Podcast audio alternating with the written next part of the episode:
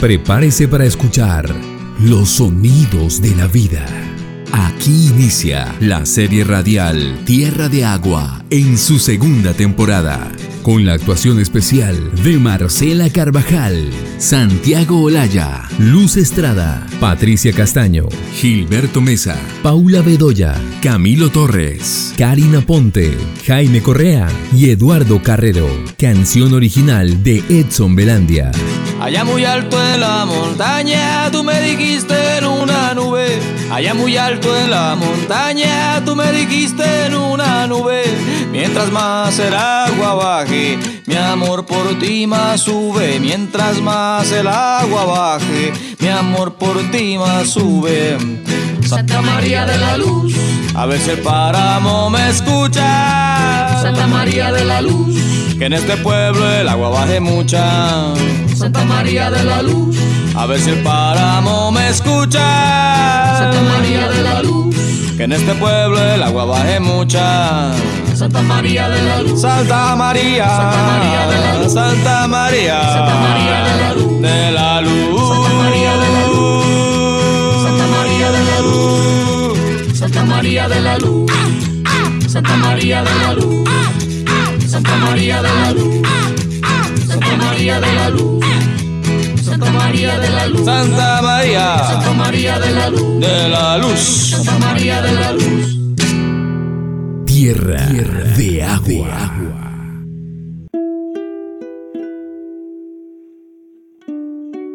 Nubia ha dormido poco y mal. Sus ojos le duelen de tanto llorar y los esfuerza mirando hacia el horizonte, pues espera desde hace una hora que llegue el gitano. Tienen cita temprano para ir a casa de las Ruiz. No logra ver nada. Es una mañana oscura y el cielo, como su corazón, es una gran confusión de tonos grises y tristes. Es un día en que siente que nada puede salir bien.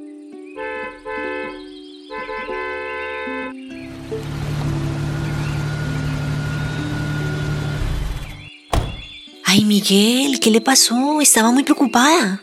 Discúlpame, Nubia. Hubo deslizamientos de tierra y casi no logró pasar. Te mandé un par de mensajes. Ay, no he visto el celular. Es que estoy con la cabeza un poco al revés. ¿Y eso? ¿Te pasa algo? Siempre pasa algo, pero bueno, no importa. Bueno, vamos, gitano, que se nos hizo tarde. Sí, yo tengo que regresar hoy. Mañana tengo una audiencia y con esa carretera espero poder salir de aquí temprano. Entonces apúrele, que las ruinas nos están esperando. Estaba viendo su hoja de vida. Muy interesante, don Carlos. ¿Por qué le dicen Comanche? Pues la verdad, don Fernando, es que yo estuve infiltrado más de cinco años en la guerrilla. Y hasta llegué a tener mando.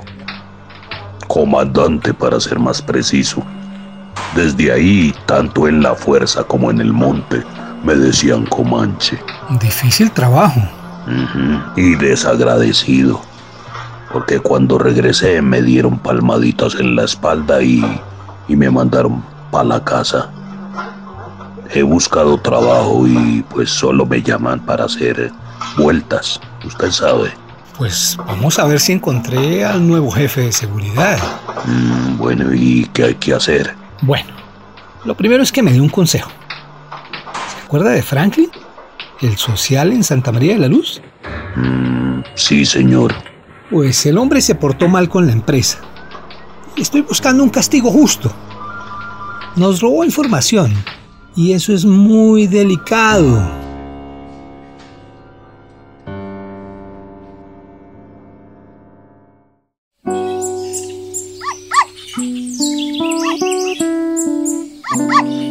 Buenos días, Sigifredo. Los estamos esperando hace rato. Qué bueno que llegaron. Hubo problemas en la carretera, pero aquí estamos. Disculpe la tardanza. No se preocupen. Sigan, sigan que están todas en la cocina. Las nuevas flores del corredor tienen gotas de rocío que brillan con los pocos rayos de sol que van venciendo la muralla de las nubes. Nubia se entretiene con los destellos que parecen luciérnagas en pleno día. Sigan, ya les tenemos listo el cafecito, pero primero coman frutas que son cosechadas de ayer. Gracias. Uy, qué delicia. El centro de la mesa es un festival de colores. Uchuvas, duraznos, brevas, curúas, fresas, naranjas y peras están dispuestas. Miguel come con deleite. Ha probado las uchuvas, que están aún en sus coberturas. Toma con delicadeza una curuba. La abre por la mitad y el olor llena todo el espacio. La carne de cada una de las semillas es naranja y transparente. Con la boca hecha agua siente su sabor. No es dulce ni ácido, pero sí las dos cosas. Su paladar goza y sus papilas parecen salir de un largo letargo. Bueno, Miguel, nos tienen muy intrigadas. ¿Qué es lo que nos quieren decir? Miguel se atraganta, vuelve a la realidad. De tanto preparar la manera de decirlo, ya no sabe por dónde empezar.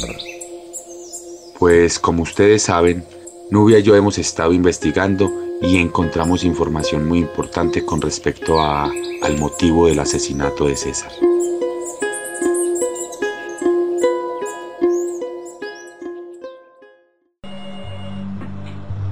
Pues eso que me cuentas es muy grave. El problema es que ese muchacho es muy buena gente. Todo el mundo lo quiere y lo conoce en el pueblo. Así que debemos evitar la violencia. Eso no se ve bonito. Me gusta como piensa Comanche. Creo que nos vamos entendiendo. Yo sí, señor. Y pensando en lo que le acabo de decir, ese Franklin es como de malas, ¿no? Y la gente de malas suele tener accidentes. no le di nada como un buen consejo.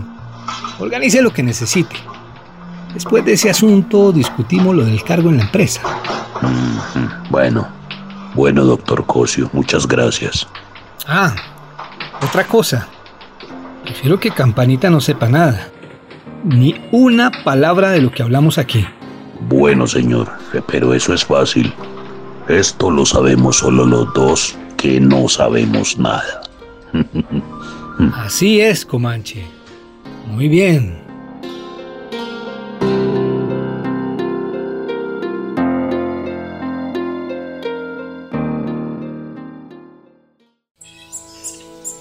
Bueno, estábamos en el páramo viendo lo de los baldíos que terminaron escriturados a nombre de la Golden. Y pues estando ahí, una señora, Marlene, nos invitó a su casa. Es la única casita que vimos en esa zona. Sí, sí, claro. Marlene. Ella es la viuda de Pedro Malo. Si yo fui hasta allá a hablar con ella y todo. Exacto. Bueno, nos preguntó qué hacíamos por ahí y luego en su casa cocinamos y conversamos varias horas. Nubiecita se ganó el corazón de la señora y ella nos dijo que César había tomado fotos de las vallas del edicto que buscaba declarar el dominio y por lo tanto la propiedad del predio. Esas fotos con las que podía demostrar que estaban robándose las tierras le costaron la vida. es que no, no entiendo, ¿cómo así? ¿Fue por unas fotos? No exactamente, pero las fotos sí serían pruebas de que había en curso un plan para apoderarse de parte del páramo. Esa apropiación de tierras es lo grave. César se dio cuenta del delito, tomó pruebas para denunciarlo y cuando regresaba, pues lo mataron. Con razón, nunca encontraron el teléfono. Incluso dijeron que por robarlo lo habían matado.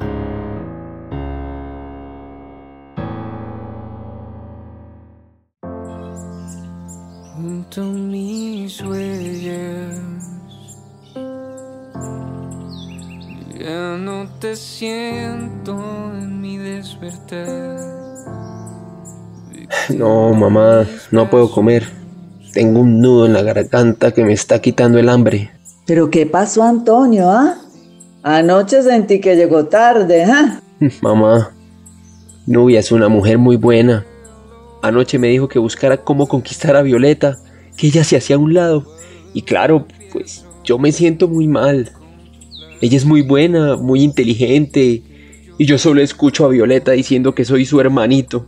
Estoy jodido. La única mujer que me quiere y la pierdo. Ay, Toño. Piense que es un tiempo para usted, para poner sus ideas y sus sentimientos en orden. Que las dos cosas van juntas. Pensar sin sentir y sentir sin pensar su mancero. El orden de los factores no altera el producto. Ay, mi hijo, desde unos días.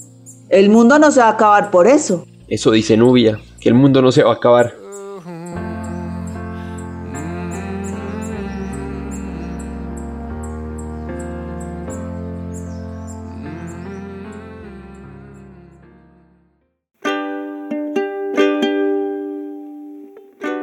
Violeta sale de la casa caminando. Hubiera querido traer a Zeus, pero no quiere detenerse.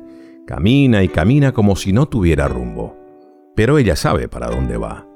Toma el sendero de herradura, pasa el árbol de piedra, sigue ascendiendo despacio como si no quisiera llegar, y por fin se sienta frente a la cruz que señala el lugar donde César cayó muerto.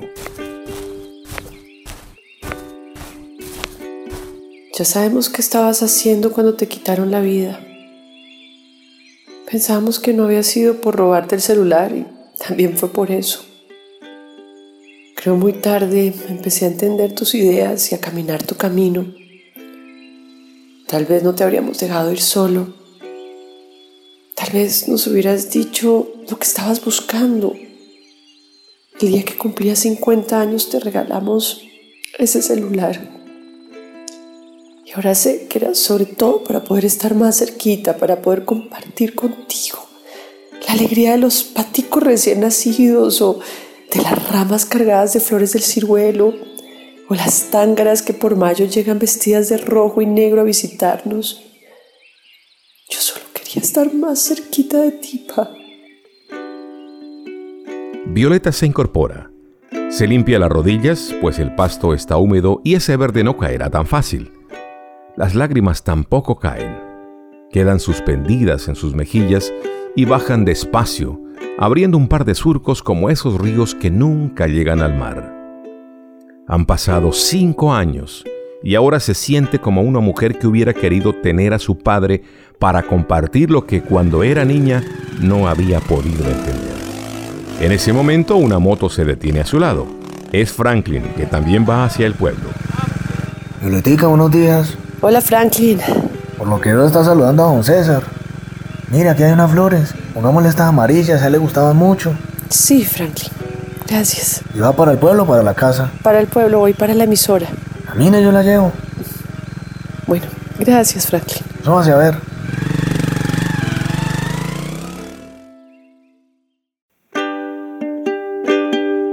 Franklin arranca despacio. Violeta pone sus manos atrás en la parrilla.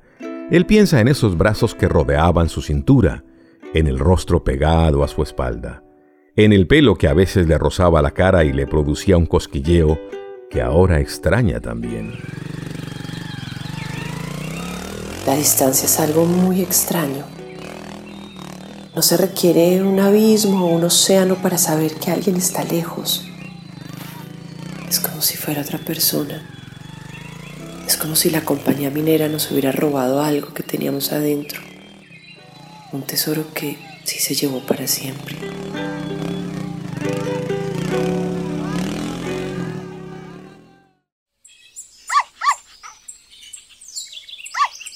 Sigifredo, déjenos eso a nosotros, por favor.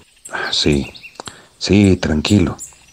Pues si Marlene colabora, pues sí es mejor que lo haga con quien sienta confianza, ¿no? Por ahora es solo su palabra y eso lo destrozan en un tribunal. Necesitamos mucho más que eso. Bueno, doctor Miguel, pues nosotros confiamos en usted y estamos atentos a que nos diga en qué podemos ayudar. Gracias, Sigilfredo.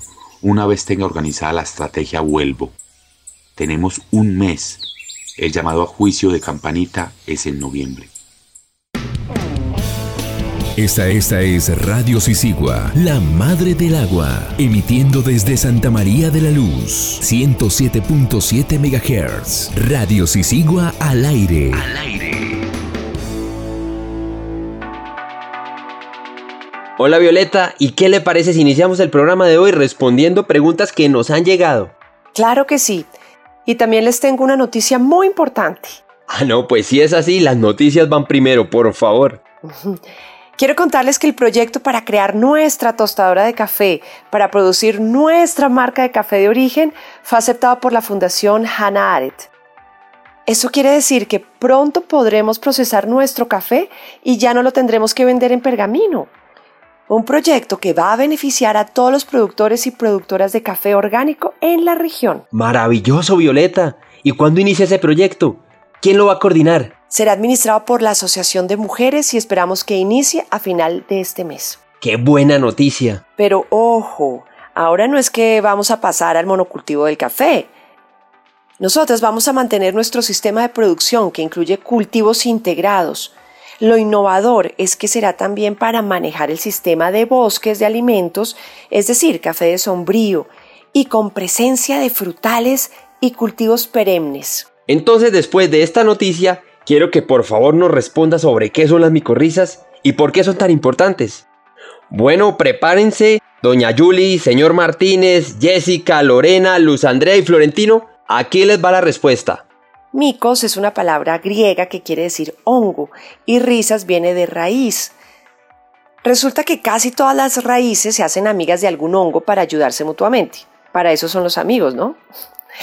Bueno, ustedes han visto que los hongos son de colores, pero nunca verdes, porque ellos no pueden hacer la fotosíntesis, entonces no pueden producir su propio alimento. Pero los hongos inventaron una manera de alimentarse, hospedarse y, claro, reproducirse, y a cambio le ayudan a las plantas a fijar los minerales que requieren. Las plantas tienen dificultad para absorber algunos minerales. Los hongos, que son unos micos, pero que no trepan, sino que se quedan en la raíz, les disuelven los minerales a las plantas y se los dejan listos para que suban por la raíz. Las micorrizas están en las raíces de casi todas las plantas, por eso cuando echan químicos al suelo, matan los hongos y todas las demás bacterias y animalitos que ayudan a las plantas. Así las condenan a alimentarse de productos químicos que serán un gran negocio para los laboratorios, pero que traen la muerte al suelo. Si nosotros sembramos con micorrizas, cuidamos las raíces de las plantas y dejamos que los buenos amigos sigan, sigan siendo buenos amigos y sigan viviendo juntos y además tenemos un suelo vivo.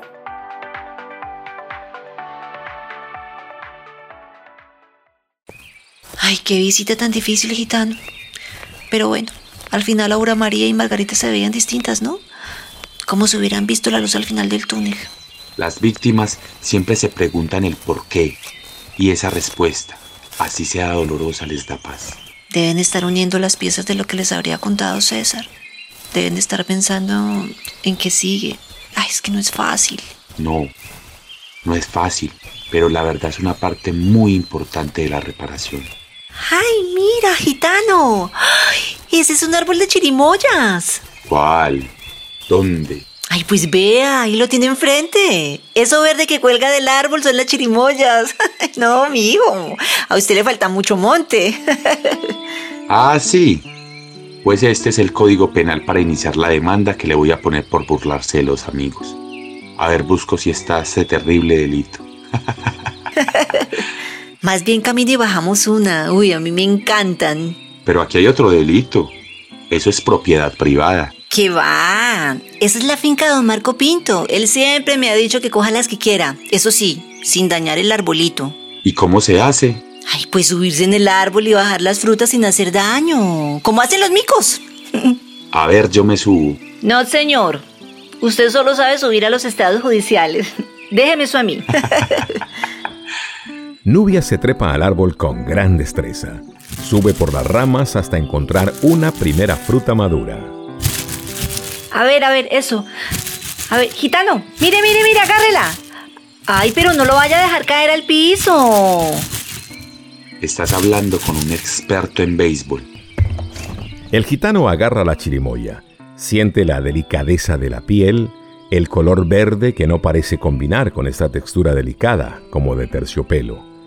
Levanta la vista. Nubia ahora es otra. Está feliz. Su rostro brilla metido entre el ramaje. Su cuerpo a esa distancia se dibuja perfecto. Un escalofrío le recorre todo el cuerpo a Miguel el gitano. Pero esa imagen se convierte en otra cosa cuando al sonido seco de una rama que se parte ve volar por el aire a Nubia, que trata de agarrarse de manera infructuosa y cae al suelo de espaldas sin poder encontrar apoyo en nada más que el follaje de hojas secas en el piso. Nubia, nubiecita, Por favor, reaccione, Nubia. ¡Auxilio! ¡Auxilio! ¡Auxilio! Mañana será otro día en Santa María de la Luz.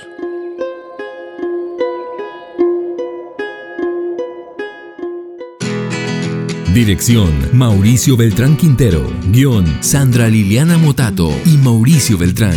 Dirección de actores Clara Inés Cárdenas y Camilo Torres. Música incidental David Santamaría y Sergio Sánchez. Narración Florentino Mesa. Postproducción John Martínez. Tierra de Agua, segunda temporada. Una producción de Fede Medios, el Comité Ambiental en Defensa de la Vida del Tolima, la Fundación Henry's Ball y el Centro Interdisciplinario de Estudios sobre Desarrollo, CIDER, de la Universidad de los Andes. Hoy, con la participación especial de la agrupación musical Matri.